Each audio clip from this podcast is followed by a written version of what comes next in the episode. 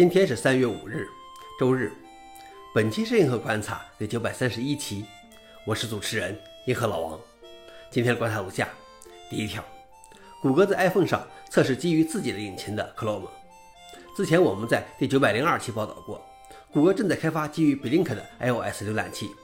一些开发者分享了基于 Blink 的原型浏览器在 iPhone 十二上运行的截图，他们如预期的那样工作，网站外观没有明显的问题。在页面内容上方。你可以看到一个简单的蓝色条，包含地址栏和典型的浏览器控件，如返回、前进和刷新。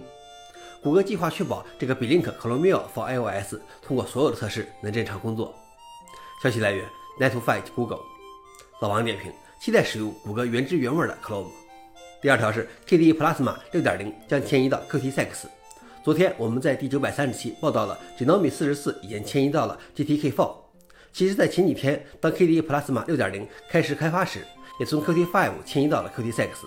到目前为止，KDM Plasma 6.0还没有发布时间表。这将是第一个基于 Qt6 工具包的 KDE 桌面版本。KDE Framework 6的移植工作也在顺利进行中，以适应这个进化的 Qt 工具包的升级。消息来源 f o r e n i x 老王点评：感觉几纳米和 KDE 都充满了勃勃生机。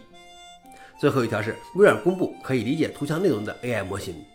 微软的研究人员介绍了多模态模型 Cosmos One，它可以分析图像内容，解决拼图问题，进行视觉文本识别，通过视觉智商测试，并理解自然语言指令。研究人员认为，整合了文本、音频、图像和视频等不同输入模式的多模态人工智能，是建立人工通用智能 AGI 的关键步骤，可以执行人类水平的一般任务。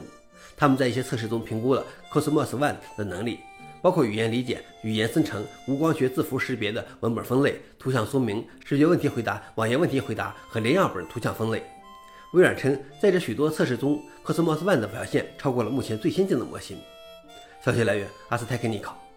老王点评：除了与 OpenAI 的合作，微软在 AI 方面的努力也不可小觑。